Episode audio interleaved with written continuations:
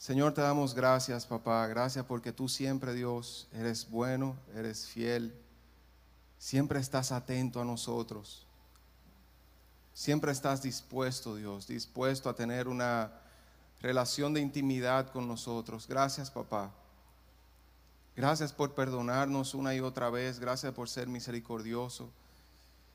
Gracias por tener planes. Señor, porque no te quedas, Dios, en, en, nuestro pecado, no te quedas, Señor, en nuestras fallas, sino que nos perdonas, Dios, y, y nos impulsas hacia adelante, nos impulsas, Señor, hacia nuevas cosas, hacia, hacia nuevos proyectos, hacia una nueva vida, Dios, hacia un nuevo pensar, hacia, hacia pensar como Cristo. Nos impulsas a que el Espíritu Santo sea cada vez más fuerte en nuestra mente, en nuestro corazón, en todo nuestro ser. Dios irrumpe, Señor, en esta mañana, Dios, en nuestros corazones, en nuestras vidas. Irrumpe, Señor, con tu verdad, Dios, y, háblanos, Señor. Háblanos, Dios. Que retumbe, Señor, tu palabra en nosotros, que aprendamos algo nuevo hoy. Enséñanos, Señor, algo nuevo hoy, Dios. Ayúdanos a vivir para ti cada día, Señor, cada día de nuestra vida y obedecer, Señor, todo lo que tú nos mandes a hacer cada día. En el nombre de Jesús, amén. Amén. Bueno, vamos a buscar Filipenses capítulo 3, versículos 7 al 14. Dice, sin embargo, todo aquello que para mí era ganancia, ahora lo considero pérdida por causa de Cristo. Es más, todo lo considero pérdida por razón del incomparable valor de conocer a Cristo Jesús, mi Señor. Por Él lo he perdido todo y lo tengo todo por estiércol, por basura, a fin de ganar a Cristo y encontrarme unido a Él. No quiero mi propia justicia que procede de la ley, sino la que se obtiene mediante la fe en Cristo, la justicia que procede de Dios, basada en la fe Dice el versículo 10, estoy leyendo en la nueva versión internacional. Lo he perdido todo a fin de conocer a Cristo, experimentar el poder que se manifestó en su resurrección, participar en sus sufrimientos y llegar a ser semejante a Él en su muerte. Así espero alcanzar la resurrección de entre los muertos. Y estos versículos son los que nos vamos a basar hoy. El versículo 12, no es que ya lo haya conseguido todo o que ya sea perfecto. Sin embargo, sigo adelante, esperando alcanzar aquello para lo cual Cristo Jesús me alcanzó a mí. Hermanos, no pienso que yo mismo lo haya logrado ya. Más bien, una cosa hago, olvidando lo que queda atrás y esforzándome por alcanzar lo que está delante. Sigo avanzando hacia la meta para ganar el premio que Dios ofrece mediante su llamamiento celestial en Cristo Jesús. Dice el versículo 13, la, parte B dice, más bien una cosa hago, olvidando lo que queda atrás y esforzándome por alcanzar lo que está delante, sigo avanzando hacia la meta para ganar el premio que Dios ofrece mediante su llamamiento celestial en Cristo Jesús. Este es un, un pasaje, un versículo que hemos escuchado muchísimo. Quizá todos nosotros lo hemos oído en muchísimas prédicas o, en algunos eh, devocionales o, en, o, en, tu propio devocional, tu propio tiempo de oración. Y vamos a hablar un poquito de este, de este pasaje, pero antes quiero que veamos un par de fotos y que recordemos, bueno, hay algunas personas que están aquí. Vamos a ver fotos viejas. ¿Cuántos entran a veces a Facebook? En Facebook es que están las fotos viejas, ¿verdad? No en Instagram. ¿Cuántas veces entran a Facebook y ven esas fotos viejas y dicen, wow, ¿hace cuánto? ¿Cuánto tiempo? vamos a darle a, la de atrás, a la primera. Ok, ¿quiénes son esos? Todavía se parecen a lo de ahora, ¿verdad? Ok, vamos a ver cuando Don Tony y Edgar cantaban. ¿Dónde, dónde está Don Tony? Y Mesina. Exacto, muy bien. Aquí tenemos Elvis Suset y Mari, ¿dónde está Maritza? Aquí, exacto, muy bien, en su, en su bautismo, hace como seis años de eso. Wow. Marisol, bueno, el flow de ahora está mejor, ¿verdad? Muy bien, Mari. Bueno, Rafa y Noel hace, bueno, Lucía tiene ocho años, o sea que en la presentación de Lucía, y aquí tenemos tres vigas. La abuela Ilu, Karina. Y por último, esa es la última. Un aplauso a Fernando, que ha crecido, qué bueno. Muy bien, pues todos nosotros vemos fotos viejas, todos nosotros tenemos añoranzas de las cosas que han pasado atrás, todos nosotros hemos visto eh, proyectos en nuestra vida anterior que han comenzado, que han terminado. Hemos, algunos han visto a sus hijos crecer, eh, han visto diferentes etapas de sus vidas, han tenido nostalgia que entraron al colegio y ya el colegio se terminó, o entraron a la universidad y ya la universidad se terminó o está en proceso. Cuánta nostalgia y cuántas añoranzas nos da ver el pasado. y pensando en esas fotos, en que estábamos en alguna de esas fotos en el liceo, es decir, hace más de ocho años de eso, pensando quizá en los, en, los cultos que tuvimos en el liceo, que brincábamos muchísimo y, y cómo, cómo, allá en el liceo quizá teníamos cosas que aquí no tenemos, el calorazo, ¿verdad? Eh, que aparte de todo ese, ese sudor, así como que uno se sentía más, más en fuego por el Señor, por ese calor, pero preferimos aire, qué bueno. Todas las añoranzas que uno ha vivido, todas las cosas que uno ha vivido en el pasado, a veces hacen pensar a uno que el pasado era mejor. Pero hoy te voy a decir que hoy es más importante que ayer. Hoy, tu día de hoy es mucho más importante que todo lo que tú has vivido en el ayer, en el pasado, en tus proyectos, en tu vida, en tu trayectoria en, lo que sea que hayas vivido, tu ayer quedó atrás. Eso quedó atrás. No hay nada más importante que lo que Dios puede hacer en tu vida. ¿Cuándo? ¿Cuándo? ¿Cuándo? Hoy. Hoy es más importante que ayer. Y pensaba en este pasaje del apóstol Pablo, cómo el apóstol Pablo estaba tan convencido. Él decía, tengo todo todo lo que está atrás lo tengo como, como basura. Es decir, y, él comienza a mencionar y comienza a decir, yo era, yo era el, mejor estudioso, tenía, tenía un estatus social buenísimo, tenía eh, eh, una buena reputación, tenía, parece que, que quizá tenía en, como era de una, de una familia bien posicionada, tenía esos privilegios. Y como el apóstol Pablo pudo después, de todo eso decir convencido, he dejado todo eso atrás. He dejado todo eso atrás. Y no solamente que lo he dejado, sino que él dice, me olvido de lo que queda atrás por poder agarrar lo que está delante. Porque si no suelto lo que queda atrás, si no lo dejo ir, no puedo agarrar lo que está delante. Si no suelto lo que Dios hizo conmigo en el pasado, lo que sucedió en otra época de mi vida, si no suelto esas añoranzas del pasado, eso de qué, qué pudo haber sucedido, lo que debió haber sido, lo que me imaginaba que podía ser, si no suelto eso, no puedo agarrar lo que Dios tiene para mí. ¿Cuándo? ¿Cuándo? Hoy lo que Dios tiene para ti hoy. El apóstol Pablo en este, en este pasaje que él escribe a los filipenses es una de las cartas que él está preso en la cárcel, que él está en ese momento, ustedes saben, o sea, en, una prisión con posiblemente con eh, la, comida era, era poca y, y quizás su trato no era muy bueno en ese momento. Luego él estuvo preso ya en sus últimas, pero en este momento, él estando preso, me impresiona la convicción que él tenía a pesar de sus circunstancias.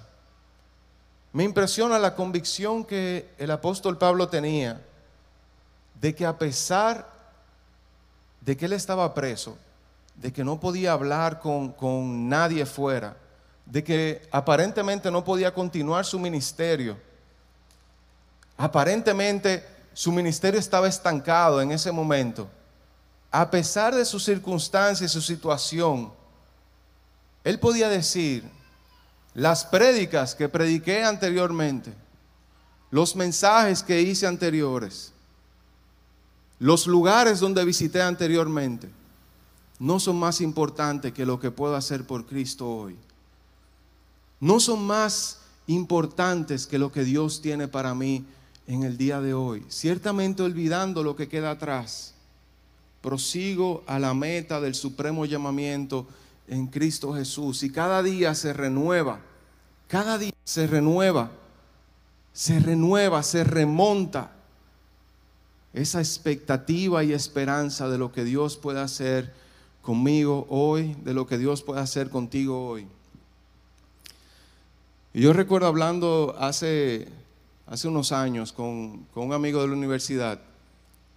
Yo le compartía cuáles, algunos de, cuáles eran algunos de, de los proyectos que tenía, de las cosas que estaba pensando en ese momento.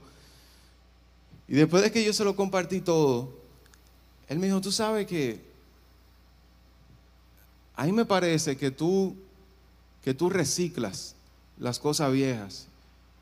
Y aunque tú parece como que está hablando de algo nuevo, es como si tú tuvieras tu mente todavía en cuando estábamos en la universidad.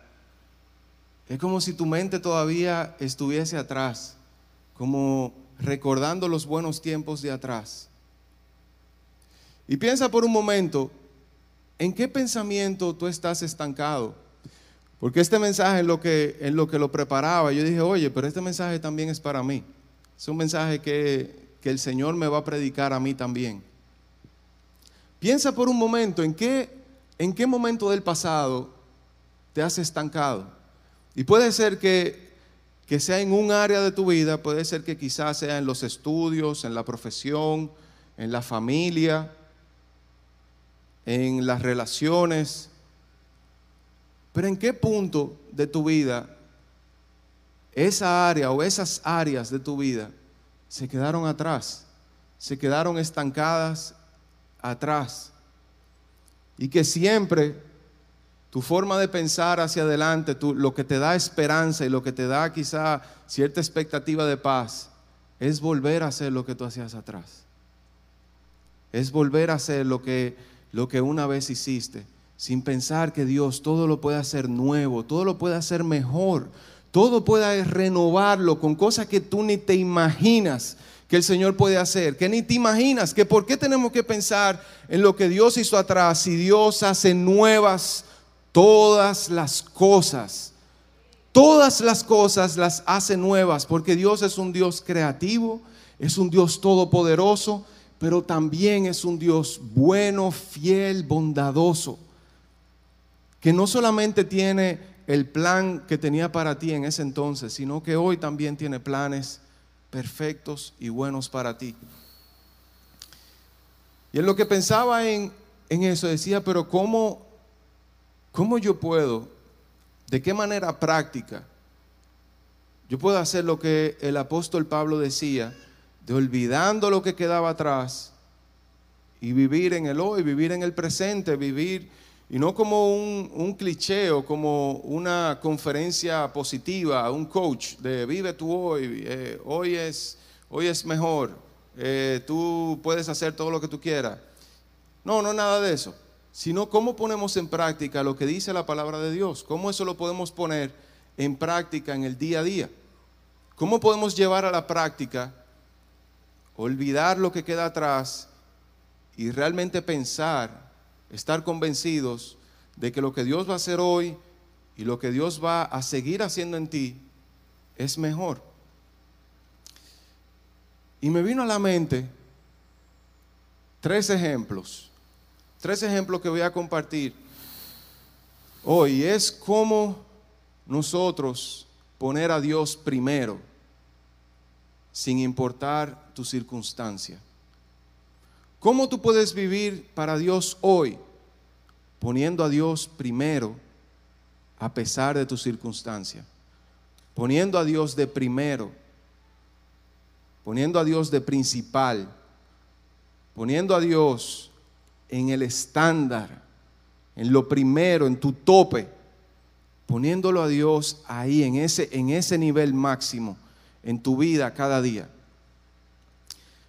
Y pensé en tres circunstancias. Una circunstancia es, ¿cómo yo puedo poner a Dios primero cuando las cosas no van tan bien? Y el Señor me llevó a ese pasaje de Elías y la viuda de Sarepta.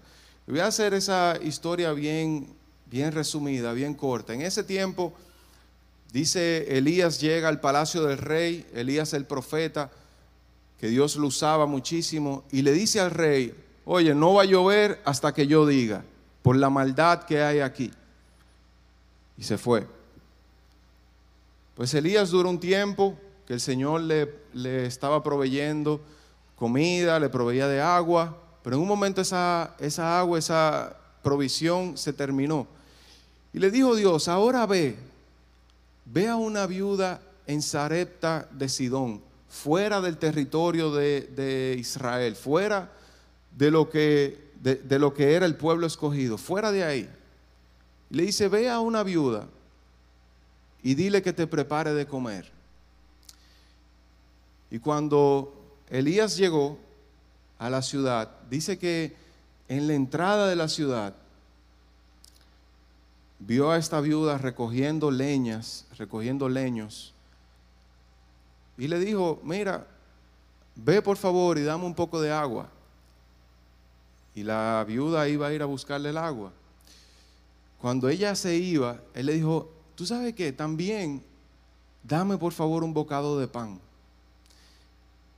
Y aquí está lo interesante de esto, de esta historia. Le dice la viuda, ciertamente, ciertamente, estoy recogiendo estos leños para preparar el último bocado de pan que tengo para mí y para mi hijo. Y después de eso, echarnos a morir. Porque no tenemos nada más con qué comer. No tenemos nada más con qué sustentarnos. No tenemos nada más. Y Elías le dijo, sí, hace eso que tú estás diciendo, excelente, pero tráeme a mí primero. Tráeme a mí primero. Y le dice, porque si me traes a mí primero, la harina y el aceite no escaseará hasta que Jehová haga llover sobre la tierra otra vez. Y dice que la viuda fue, y en este caso es Elías el profeta, pero si lo vemos desde el punto de vista práctico para hoy, ella tenía un bocado de harina, un bocado de aceite y nada más. Pero eso ella puso primero a Dios. Primero a Dios y Dios transformó todo su porvenir. Dios puede transformar todo tu porvenir en esta circunstancia difícil en la que tú estás pasando. En esta circunstancia quizá tenue que estás pasando. Dios lo puede hacer, pero primero pon a Dios primero. Pon a Dios primero. Pon a Dios en primer lugar. Ahora, si tú estás en una circunstancia en la que todas las cosas te están yendo bien, podemos ver al, rey David. El rey David, o sea, el rey de, de la potencia posiblemente más grande de su época, rico, un líder, o sea, una eminencia. Y ocurrió algo en su vida que luego de que eso ocurrió, él fue a llevar sacrificio a Dios, él fue a hacer sacrificio al Señor, a honrar a Dios, a adorar a Dios. Y a pesar de que él tenía todo, era rey de toda esa nación y rey de muchos otros pueblos, cuando fue a ofrecer ese sacrificio a Dios, la persona que, le, que le iba a dar el lugar que le iba a dar los animales, le dijo, no, tómelo todo, rey, tómelo todo, todo. Y David dijo, no le voy a ofrecer a Dios nada que no me cueste. No le voy a ofrecer a Dios, a mi Dios, nada que no sea de valor para mí. Y David puso a Dios primero. A pesar de que estaba como rey, tenía todas las naciones de, alrededor bajo él, tenía poderío, dinero, todo. No se confió de eso y puso a Dios primero. Si ahora mismo tú estás en una circunstancia también buena, estable, si tú quieres que eso siga así y que sea mejor, pon a Dios primero. Pon a Dios primero. No te olvides de Dios. Como dice en Eclesiastés, dice, alégrate, goza en tu juventud, deleítate, pero acuérdate de tu Creador. Acuérdate, recuerda que tienes un Creador. Recuerda a quién tienes que poner primero. Y la tercera historia que quizá algunos de nosotros estamos en, en esa, es cuando, es cuando hay inestabilidad en tu vida. Es cuando tú no sabes descifrar bien si está bien o si está mal. Es como que, como que estoy casi en un limbo, como si si hay, hay días que me va bien, hay otro día que no me va tan bien, pero no, no estoy en desgracia, pero tampoco estoy en lo alto, sino que voy ahí, ahí, ahí, más o menos. La historia que, recordé de, de, cuando uno está en, ese, en esos periodos de inestabilidad es la historia de Abraham. Abraham, todos sabemos esa, ese momento cuando Dios lo llama y le dice, sal de tu tierra, sal de donde viven tus padres, sal de todo eso a la tierra que yo te voy a dar. Y aquí voy a hacer un paréntesis, que hay algo bien interesante en ese pasaje y es cuando uno lee desde esa historia de Abraham, solamente lee la parte donde dice, sal de tu tierra y de tu parentela a la tierra que yo te voy a dar. Pero si uno lee un poquito antes, dice que el papá de Abraham se llamaba Taré. Dice que Taré salió de su tierra y de su parentela primero que Abraham. Y después entonces era más fácil para Abraham salir también de su tierra y su parentela porque vio un ejemplo. Y entre paréntesis, ahí pensé, ¿de quién tú estás sirviendo de ejemplo? ¿A quién tú le estás montando una plataforma? ¿A quién tú le estás montando un ejemplo, una plataforma para que de, ahí esa persona pueda escalar, pueda seguir más lejos que tú, pueda ir más lejos, pueda ir más rápido, pueda ir mejor que tú. Cierro el paréntesis. Abraham, Dios le dice, sal de tu tierra y de tu parentela, voy a hacer una nación grande de ti. Y me impresiona, me llamó muchísimo la atención que en ningún momento y yo comencé a buscarlo en todos los pasajes que habla de Abraham. En ningún momento dice por qué Dios escogió a Abraham. No hay una razón. Y yo buscándola como para ver qué, qué yo podía hacer, que, cómo yo puedo hacer que Dios se fije en mí, cómo yo puedo hacer que Dios me mire a mí. Decía, ¿cuál es la razón? ¿Por qué Dios lo escogió a él? Y no hay nada explícito que dice porque Abraham era esto, esto y esto.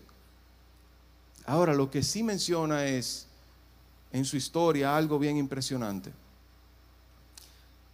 Abraham, después de que salió de donde vivía su papá, donde quiera que iba, donde quiera que ponía sus tiendas, siempre dice, y ponía sus tiendas y edificó un altar a Jehová. Y edificó un altar a Jehová. Y salía como era nómada, salía, recogía sus tiendas y la ponía en otro sitio y edificó un altar a Jehová. Es tan tal que en un momento él se devuelve al mismo sitio donde, donde había estado y dice que él no se fue para otro sitio, sino que se fue donde estaba el altar que él había puesto anteriormente. Aún en tu periodo de inestabilidad, en tu periodo frágil, tu periodo débil, pon a Dios primero. Pon a Dios primero. ¿Y qué significa poner a Dios primero? Yo pensaba, ¿cómo yo en mi día a día pongo a Dios primero? En tu día a día y en mi día a día poner a Dios primero quiere decir sacar tiempo para Dios todos los días. Sacar un tiempo específico para Dios todos los días. No un tiempo que te sobra, no un tiempo al azar, no un tiempo de, de de ya cuando te vas a dormir, sino sacar que en tu agenda lo primero del día sea buscar a Dios primero. Y nosotros, yo creo que ni yo estoy, eh,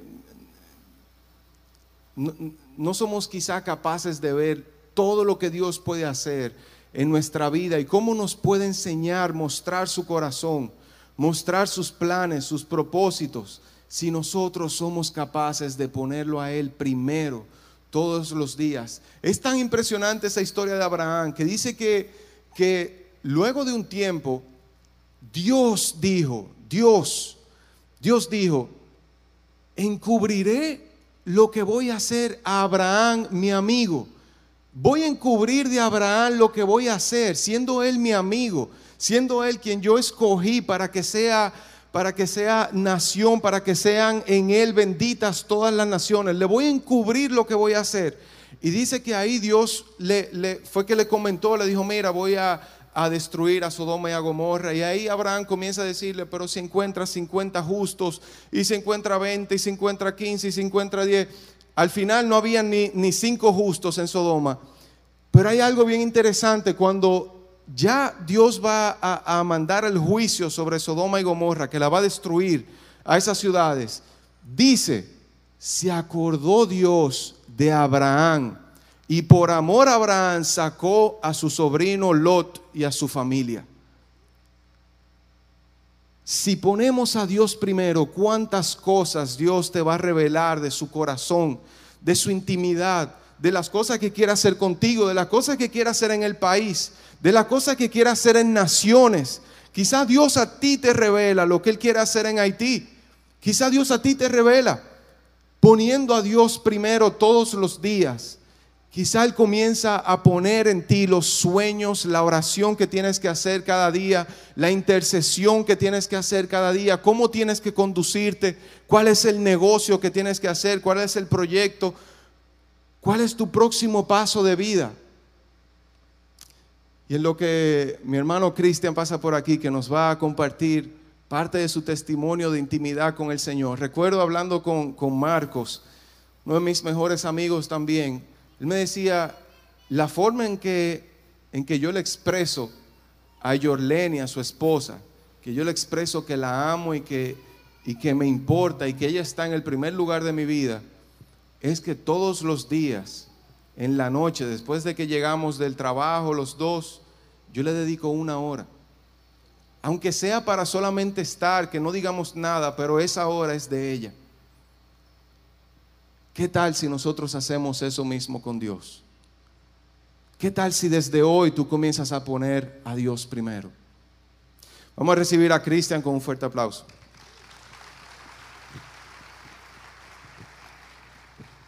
Dios le bendiga, mi hermano. Bueno, yo quiero comenzar por el final. Todo lo que Dios ha hecho en mi vida es por la gracia y por el poder del Espíritu Santo. Pero para llegar a ese convencimiento, yo duré un buen tiempo de mi vida cuando me convertí a Cristo. Sentado ahí en una de esas sillas muchos años. Y yo pensé que no tenía una idea clara de lo que era ser un cristiano, un siervo del Dios viviente. y verdad, y tenía muchas cosas por rutina. Venía a la iglesia, servía en un ministerio, pero yo miraba hacia atrás, hacia adelante, hacia donde estaba, y como que yo no veía, como que no estaba satisfecho con la cosa que Dios había hecho a través de mí. Entonces ahí empecé yo como a cuestionarme y a decir, a buscar el propósito de Dios para mi vida. Y recuerdo que leyendo el libro de los Hechos, sentí la presencia del Espíritu Santo, creo que por primera vez de esa manera, que me dijo, lo que tú necesitas es la presencia del Espíritu Santo a otro nivel en tu vida. Y comenzó después de ese momento, yo comencé a ser como más intencional y agregar cosas nuevas en mi vida. No simplemente hacer las cosas que mencionaba Joel, quizá levantarme, orar, orar en la noche, sino de ir como añadiendo cosas nuevas. Porque junto con, con esa palabra del libro de los hechos, porque yo decía, ok, eh, el Espíritu Santo es lo que yo necesito, pero ¿cómo yo consigo esa intimidad con el Espíritu Santo? ¿Cómo yo lo hago? Y recibí esa revelación dentro de mí que me dijo, mantén tu corazón limpio, yo me encargo de lo demás. Y eso fue como, ok, pero eso como muy corto. ¿Y dónde está todo lo demás? ¿Cómo yo, cómo yo llego a mantener todas las cosas que tengo que hacer para mantener el, el corazón limpio? Entonces ahí comencé a hacer de manera intencional muchas cosas. Y cuando Joel hablaba de esto de Abraham, el Señor trajo una presencia fuerte en mi vida, porque cuando dice que Abraham donde quiera que llegaba, levantaba un altar. Eso es lo mismo que el Señor quiere hacer con nosotros, en tu trabajo, en tu casa, en tu familia, donde quiera que tú llegues. Él levantar un altar. Entonces yo comencé de manera intencional a agregar unas cuantas cosas en mi vida y a ponerme disponible para el Señor, a orar, a apartar tiempos específicos, a saber que, que habían días que yo no sentía para nada orar, no sentía para nada ese fueguito del Espíritu Santo. Y por eso yo comencé a agendar algunos puntos clave, a poner alguna alarma en mi celular, para que cuando esa alarma sonara, donde quiera que yo estaba, ahí ya sé en mi mente comenzar a orar, comenzar a interceder y comenzar a buscarle la presencia del Espíritu Santo. En mi trabajo, también cada cierto tiempo aparté un momento para apartarme al baño, fuera lo que fuera que yo estuviera haciendo, soltaba eso y así como podía ir al baño a hacer pipí, a hacer cualquier cosa, entonces yo agarraba y iba al baño a orar. Eso que todavía lo hago hasta el día de hoy. Señores, y comenzó el Espíritu Santo a abrirme los ojos espiritualmente. Yo pensaba que yo tenía que tener una casa apartada, con un cuartico aparte para sentir un tiempo íntimo con el Señor. Yo pensé que, te, que tenía que dejar el trabajo, que tenía que dejar todas las cosas para yo llegar a tener esa intimidad con el Señor, esa cercanía con Dios. Pero esa palabra de que Dios me dijo, mantén tu corazón limpio y yo me voy a encargar de lo demás. Y yo comencé de manera intencional a buscar de la presencia del Señor y apartarme de lo que a Él no le agradaba. Entonces mis ojos fueron abiertos. Y ahí yo comencé a ver que yo tenía una esposa que me había dado carta abierta, una guerrera que me apoyaba en lo que en todo lo que yo pusiera. Y el Señor empezó a poner cosas. Trajo un hermano a mi vida, hizo una, una amistad. Hicimos una amistad íntima y genuina. Y ese hermano es Orlando, Orlando Mato. Y el Señor comenzó a mostrarme a través de él un siervo fiel. Un siervo que, que en cualquier conversación que tú tenías con él, él incluía a Dios y apartarme y hablar siempre por WhatsApp. Los temas que hablábamos eran temas siempre del Señor y a orar juntos y aquí en la iglesia apartarnos. Y eso fue, señores, para mí algo como que me trasladó a otro nivel espiritual para la gloria de Dios. Y el Señor me mostró a través de ese siervo lo que es servirle con un corazón limpio y recto delante del Señor. Y yo comencé a practicar esa cosa y hacer. Y un jueves ahí, en esa búsqueda, predicando Laila aquí. Ella dijo, yo siento que el Espíritu Santo va a hacer algo poderoso hoy. Ya yo pertenecía al, equipo de administración y, ella dijo, párese el equipo de administración e intercesión aquí. Y yo estaba orando ahí, yo le dije, Espíritu Santo, yo creo en esa palabra que dijo Laila. Yo creo que tú puedes hacer cosas grandes. Y cuando nos paramos ahí al frente, que las personas comenzaron a pasar, estaban haciendo una fila. Y yo recuerdo que las personas que venían, desde que se paraban en la fila, comenzaban a llorar de la presencia del Espíritu Santo. Y cuando llegaban, sin ni siquiera yo tocarlo ni nada, el Espíritu Santo lo tiraba al piso. Y me dijo el Espíritu Santo esa noche, yo estoy contigo. Te voy a usar en sanidad, en liberación, en grandes milagros y prodigios para mi gloria. Y todo comenzó con una decisión de mi corazón, así como Daniel. Yo decido, Señor, servirte, buscarte y de manera intencional, porque sé que no siempre voy a estar motivado, por eso siempre tengo que ser disciplinado, tengo que ser legible para el Señor, tengo que tener tiempo ya pre, eh, pre preparado para el Señor, una plataforma donde el Espíritu Santo diga, mi siervo, a tal hora Él se aparta, yo voy a estar ahí con Él.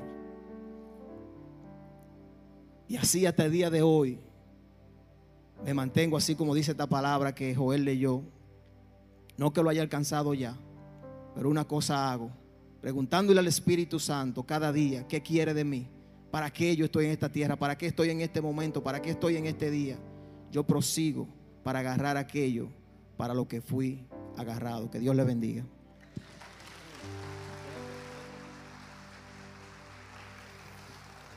Amén. Amén. Lo que Dios puede hacer contigo es impresionante. Es impresionante.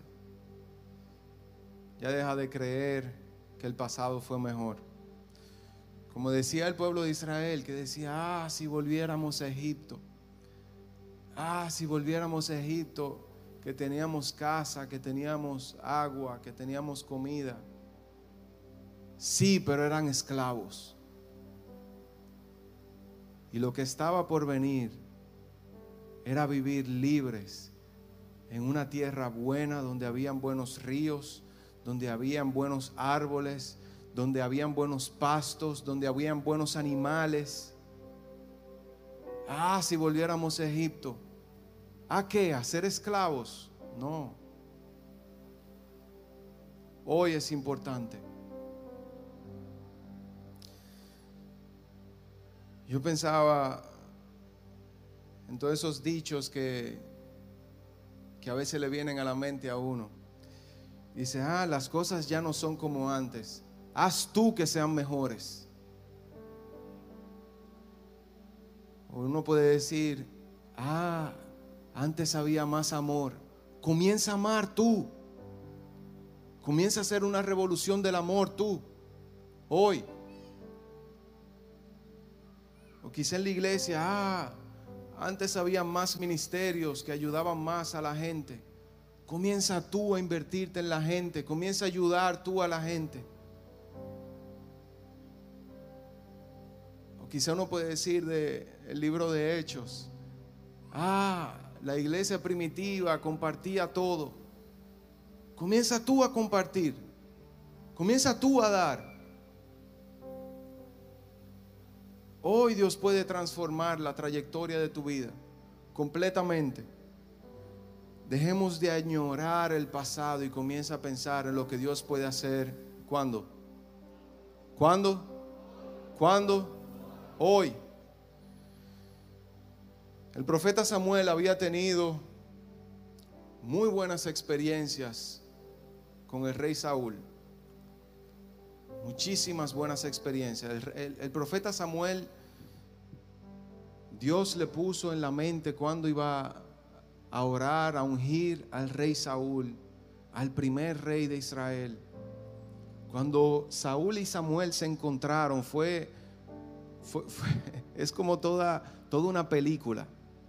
Algo bien emotivo cuando se encuentran y después Samuel le dice a Saúl, ahora vete y ya eh, cuando tú te vayas de camino vas a comenzar a profetizar, vas a hacer esto, vas a hacer lo otro.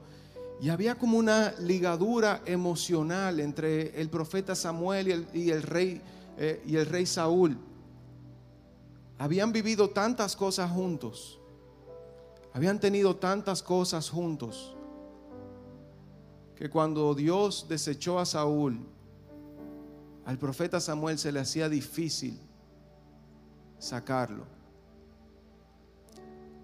Hasta que un día Dios le dijo, ¿hasta cuándo vas a llorar a Saúl y no vas a poner tus ojos en David, en el que yo elegí ahora? ¿Hasta cuándo vas a llorar el pasado y no vas a poner tus ojos en el que viene la promesa, de donde viene Jesús? No vas a poner tus ojos en David. ¿Hasta cuándo te vas a lamentar del pasado? No solamente las cosas buenas del pasado, sino también las cosas que te arrastran del pasado. ¿Hasta cuándo vas a soltar? ¿Hasta cuándo vas a dejar ir? Y dejar que Dios transforme tu vida hoy. Que Dios haga algo nuevo hoy. Ciertamente, olvidando. Y esa palabra en griego se traduce como perder de la mente, quitar de la mente, ciertamente olvidando lo que está atrás. Me enfoco en el hoy y en lo próximo que viene, porque la senda del justo es como la luz de la aurora que va en aumento hasta que el día es perfecto. Hasta que el día es perfecto. Aun si tú piensas que estás en la postrimería de tu vida, que estás en los últimos años de tu vida, los años que te quedan pueden ser los mejores. Lo que Dios puede hacer contigo es invaluable.